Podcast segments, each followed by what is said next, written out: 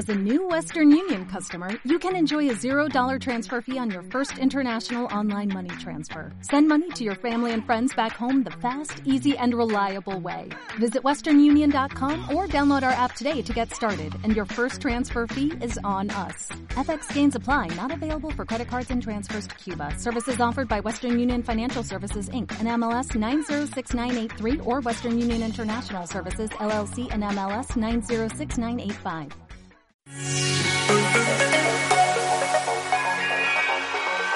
Iglesia Noticia. Cope, estar informado. Muy buenos días. A las 10 menos cuarto de la mañana arranca este último Iglesia Noticia de este curso. En septiembre volveremos. Alberto Sanz está en el control técnico. Natalia Aguado les habla al micrófono y como todos los domingos nos acompaña Chomin Pérez. Buenos días, Chomin. Buenos días, Natalia. Hoy, 31 de julio, celebramos el 18 domingo del tiempo ordinario y de lo que nos dice la palabra de Dios nos habla el delegado diocesano de liturgia, José María de Valles. Palabra y vida. Buenos días, José María. Buen domingo, Natalia. Último domingo de julio y además nos despedimos hoy en este Iglesia Noticia. Y el Evangelio de hoy pf, es, es- es un poco duro, nos habla de herencias, de codicia, de amasar riqueza. Sí, de todo eso vamos a hablar, pero yo creo que es un evangelio muy bonito. Fíjate, es una historia que puede ser un poco muy, muy actual y muy nuestra, cómo a veces recurrimos a Dios para que ponga, diríamos, solución a nuestros problemas. Eh, Este es un hermano que quiere, va a Jesús a pedirle, hombre, haz de juez y de árbitro porque dile a mi hermano que comparta la herencia conmigo, ¿no? Y Jesús se enfada un poco, porque no le gusta esta idea que a veces tenemos de Dios, que es un juez y un árbitro, pero además con una condición, siempre que sea a favor nuestro, siempre que lo que decida nos, nos convenga y nos venga bien, ¿no? Y esa es una idea primero que hoy debemos también aprender en el Evangelio, cómo Jesús nos desmonta que Él no es en primer lugar ni en segundo un juez, un árbitro. Es antes un padre, un amigo, alguien que nos quiere. Estoy convencida que en más de una ocasión a don José María se le ha acercado alguna persona, alguna familia también, queriendo que ejerciera un poco de árbitro a favor de ella en circunstancias familiares, bien de tema económico, bien de tema a lo mejor de relación familiar. Sí, de verdad, y con más frecuencia de lo que uno cree, realmente mm, te vienen a consultar con toda buena fe para que ejerzas mm, y tengas una opinión. Y la verdad que este Evangelio, y también unido a una frase que yo siempre recuerdo, un refrán castellano que es, entre hermanos no metas tus manos, yo creo que ya Jesús lo, lo sabía, y, pues, y entonces mm, a veces es más prudente decir que no, que la solución no pasa por la respuesta que uno les dé, sino por otros acontecimientos, ¿no? Y esto es lo que hace Jesús, que sabe leer más profundamente el corazón del hombre. No solamente se fija en lo exterior, sino en lo que hay en nuestro corazón. Porque cuando a Jesús le pregunta y le quieren eh, que ejerza un poco de juez y árbitro, no le gusta, pero ve más allá. Les cuenta una parábola, ¿no? Sí, y les dice, mirad, lo que te pasa a ti es que eres, tienes mucha codicia en tu corazón, tienes, eres un avaricioso, quieres más cosas y más bienes materiales. Y te voy a contar una historia para que lo veas, ¿no?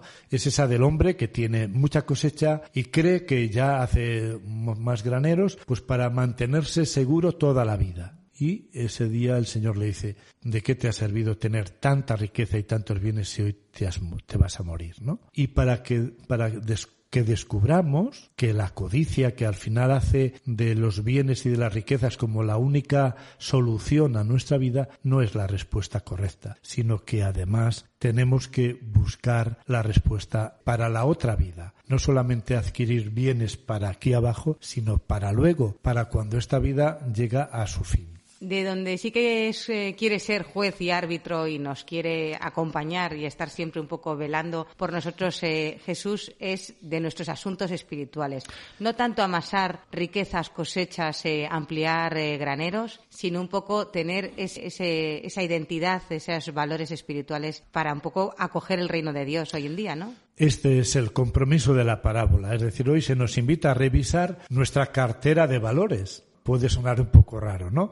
Es decir, no la cartera del dinero material, la cuenta bancaria, no, no, no, no, sino nuestros ahorros espirituales. De alguna manera tenemos la obligación de ir creando una cartera de valores, una serie de fondos espirituales en nuestra vida. Hay que invertir en el Señor, para que un día realmente podamos contarlo. San Lucas, que es el único que cuenta la parábola, tiene esa intención, explicar de forma sencilla el valor auténtico de las cosas. No es solamente eh, es mala la riqueza, no, no, pero si nos mm, separa de Dios, si nos absorbe totalmente, nos va a distorsionar nuestra vida. Por eso conviene que vayamos haciendo una bolsa de valores que cotice en el mercado del amor de Dios. No solo invertir aquí abajo, sino en el cielo, en valores trascendentes. Y eso hoy nos, nos lo debemos preguntar y vivir, porque seremos necios si acabamos siendo muy ricos en este mundo y esa riqueza nos hace pobres ante Dios. Pues muchísimas gracias, José María. Feliz domingo y feliz verano. Eh, nos escuchamos a la vuelta en septiembre. Feliz domingo, feliz mes de agosto a todos, que descansemos todos y volvamos con muchas más fuerzas en septiembre.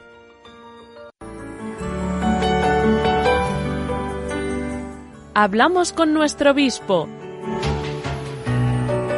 Buenos días, don Manuel. Buenos días, Natalia. Buenos días, don Chomín.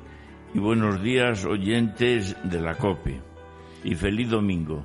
Feliz domingo y, la carta que nos trae para este, para este domingo, la verdad que es que, lo ha cuadrado. Último día de la Iglesia Noticia, último programa de la Iglesia Noticia de este curso y lo titula Y el séptimo descanso. Necesitamos descansar. Sin duda alguna. Alude el título a, la creación. Eh, Dios creó en seis días y el séptimo dice la Escritura que descansó indicando también que todos nosotros no solamente tenemos que trabajar y crear o colaborar con Dios creador, sino también descansar. Para eso incluso en Israel se creó el sábado, el día de descanso, y cada 50 años el año jubilar, donde también descansaba incluso la tierra y había una gran perdonanza. Pero también nosotros necesitamos en esta vida nuestra tan ajetreada, y, tan trabajada, pues necesitamos descansar, porque si no, el trabajo nos come y las ocupaciones nos comen y, nuestra vida se fuma. ¿Y cómo podemos aprovechar este tiempo de vacaciones eh, también como creyentes? Bueno, de muchas maneras. Yo diría, en primer lugar, como personas necesitamos descansar más, dormir más, relajarnos.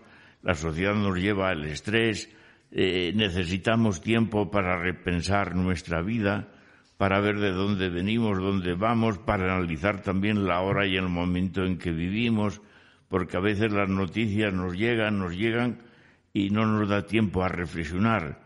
Y, para eso necesitamos silencio. El silencio también es muy reparador y nos ayuda a descansar.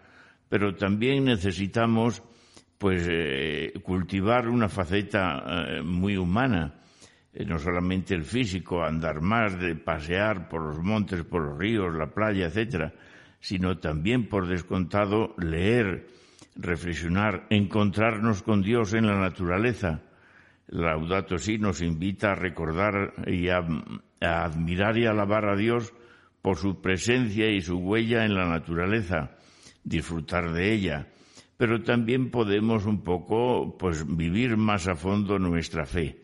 El Papa hace poco nos propuso, por ejemplo, por leer todos los días un trozo del Evangelio. Y eso es, me parece muy importante, no solamente en vacaciones, sino siempre. ¿Por qué? Porque es encontrarnos en un clima de diálogo con Jesús, presentarle nuestras oraciones nuestra, y la del mundo entero, preocupaciones, alegrías, penas, etcétera, pero también escuchar su palabra que siempre es luz en el camino, una luz que nos invita pues a caminar, pero eso sí, de la mano de Jesús, con Él a nuestro lado y, y actuar también en su misma línea. ¿Usted también va a aprovechar unos días para descansar? Pues si Dios quiere y si puedo, sí. Unos días con la familia en el pueblo, tranquilo allí en mi pueblo, con la gente del pueblo, con mi familia y haciendo a la vez pues cura de pueblo, porque le diré al párroco que esos días, si quiere él, que se tome también unos días de descanso y yo atenderé a mi pueblo. Qué bien, o sea que nuestro obispo se va de vacaciones a su tierra unos días, pero ejerce de párroco del pueblo de Serdio. Siempre lo hago y, a veces de los pueblos de al lado, porque cuando me lo piden yo me pongo a disposición. Pues eh, muchísimas gracias, don Manuel, que disfrute de un feliz mes de agosto, que descanse, que bien se lo merece y nos encontramos en estos micrófonos a la vuelta, si Dios quiere, en, septiembre. Y igualmente vosotros, que descanséis, que, estéis con vuestra familia y recuperéis energías para el curso que viene, que siempre pues se supone y, entraña trabajo y compromiso. Feliz descanso y feliz mes de vacaciones. Y feliz domingo. La brújula familiar. Desde el Centro de Orientación Familiar de la Diócesis, Irene Acero nos habla del bienestar emocional. Despertar cada mañana con un corazón agradecido, sonreírnos y sonreír a cuantos nos rodean, y sentir que la vida es un gran regalo que hemos de disfrutar y compartir, es un camino seguro hacia la felicidad que todos deseamos. Mantener esa actitud positiva y enseñar a nuestros hijos a gestionar sus emociones es una hermosa tarea que hemos de emprender cada día. Es la clave para la felicidad de la familia y una valiosa herramienta que les ayudará en su bienestar emocional, dotándoles de recursos para afrontar el día a día y crecer emocionalmente sanos. Recordemos que las emociones tienen un papel fundamental en nuestra vida, es importante matizar que no es lo mismo sentir una emoción que manifestarla. Por ejemplo, no es lo mismo estar enfadado que ser agresivo, estar triste que culpar al otro de tu tristeza. Las emociones surgen y lo mejor es saber observarlas, aceptarlas y gestionarlas, siendo dueños de nosotros mismos y no dejándonos condicionar por los impulsos de cada momento es la diferencia entre estar en medio de una tormenta y observarla desde la ventana de tu casa. Una correcta gestión de las emociones nos lleva hacia un estado de tranquilidad y paz interior, nos aporta calidad de vida, nos ayuda a aceptarnos y a querernos como somos, aumenta el nivel de tolerancia a la frustración, favorece la empatía, la capacidad de entender al otro y ponerse en su lugar, fortaleciendo así las relaciones interpersonales y creando un ambiente de equilibrio y armonía familiar. Si queremos construir una familia emocionalmente sana, tenemos que empezar por nosotros mismos, ya que como padres somos la base en la que los niños van a edificar su bienestar emocional gracias a las herramientas que les proporcionemos. Esta gestión emocional no es innata, sino que puede aprenderse a lo largo de la vida. Pero, ¿cómo manejar las propias emociones? ¿Cómo enseñar a nuestros hijos a regular mejor sus impulsos, a pararse y decidir antes de actuar, a ser amables y receptivos y a relacionarse mejor con los demás? Ayudarles a mantener sus emociones equilibradas es un prerequisito para conseguir su felicidad. Llegar hasta ese estado no es fácil. Sin embargo, podemos lograrlo a través de sencillas estrategias. El próximo curso te invitamos a compartir con nosotros algunas prácticas de regulación emocional que te ayudarán a conectar con tu corazón, a estabilizar tu mente y tus emociones, a aumentar tu capacidad de razonar y de ver las cosas con claridad, y a conseguir ese estado de calma interior necesario para crear un ambiente familiar en armonía. Nos encantará compartirlo contigo.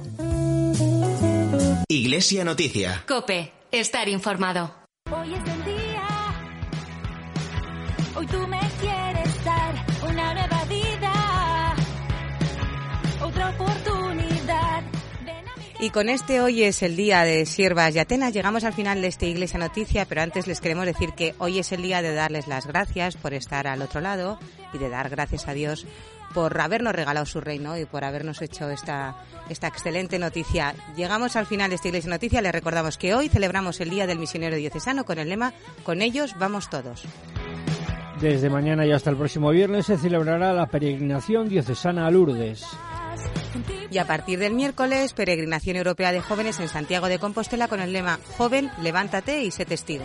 El jueves en Palacio Episcopal a partir de las 8 dentro del ciclo de corales del centenario concierto del coro Rubagón de Barruelo de Santullán. Que lo dejamos ya, ha sido un auténtico placer. Gracias, Chomín. Buen verano. Buen verano y gracias a todos nuestros oyentes por este año. Nos escuchamos a la vuelta en el mes de septiembre. Disfruten también de un descanso y un feliz mes de agosto. Buen domingo.